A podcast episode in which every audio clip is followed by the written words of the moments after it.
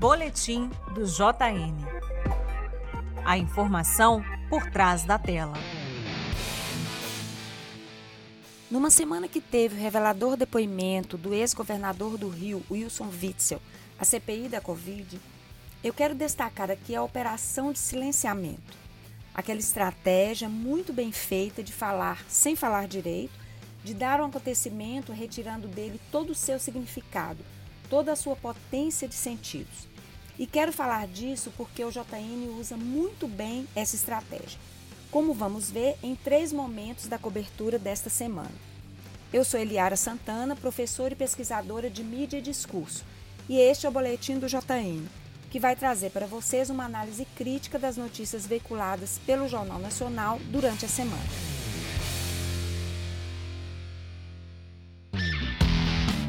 Este podcast é uma produção em parceria com o Brasil de Fato, Minas Gerais.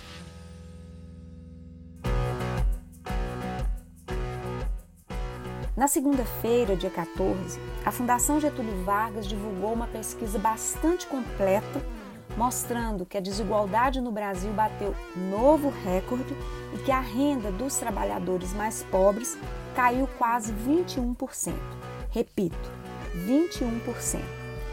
Pois bem, o JN deu uma nota de 38 segundos falando do índice que mede a desigualdade e explicando que quanto mais próximo de 1, pior é a situação.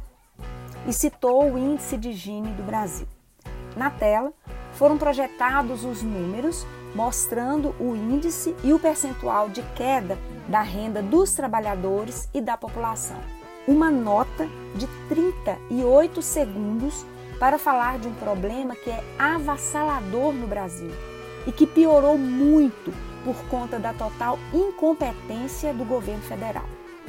A nota não citou nenhum dado a mais da pesquisa, não explicou que o aumento no tal índice de Gini quer dizer que há um salto gigantesco na diferença entre a renda dos mais pobres e a renda dos mais ricos no Brasil.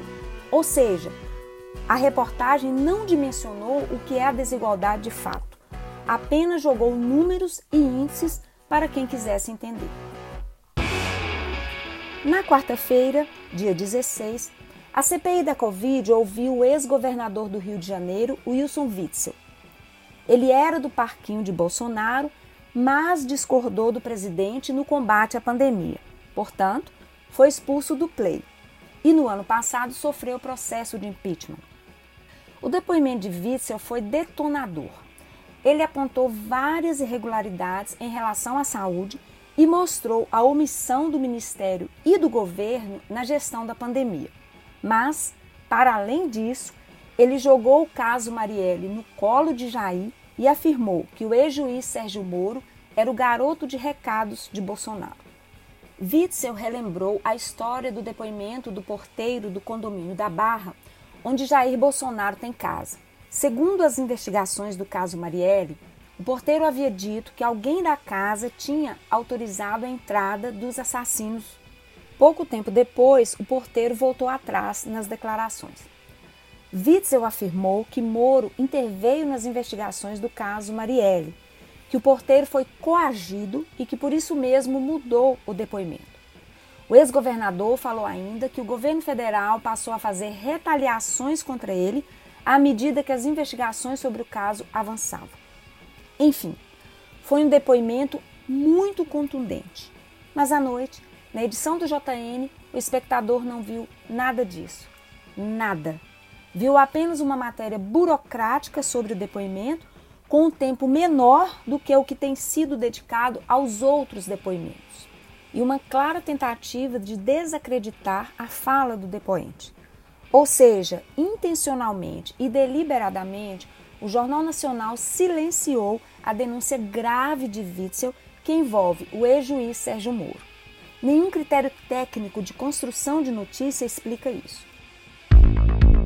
E na quinta-feira, dia 17, o ministro da Economia do desgoverno Bolsonaro, Paulo Guedes, sugeriu que a questão da fome no Brasil pode ser resolvida se forem utilizadas as sobras de comida em vários lugares, como restaurantes e supermercados, para alimentar a população de rua, a população mais pobre.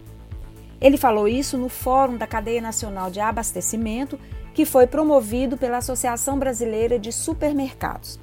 Mas, novamente, só tivemos conhecimento dessa declaração sensível do ministro da Economia pela mídia independente. A edição do JN não mostrou a fala, não repercutiu a declaração, não problematizou a questão, ou seja, silenciou. Será que no momento em que o país bate novo recorde de desigualdade e há um aumento enorme da pobreza, uma declaração como essa de um ministro de Estado não é notícia? Não merece ser problematizada, questionada? Se tivéssemos uma estrutura de mídia mais plural, mais democrática e menos concentrada, não estaríamos tão à mercê das operações de silenciamento da mídia comercial. E certamente uma boa parte dos brasileiros teria ouvido falar sobre esses assuntos.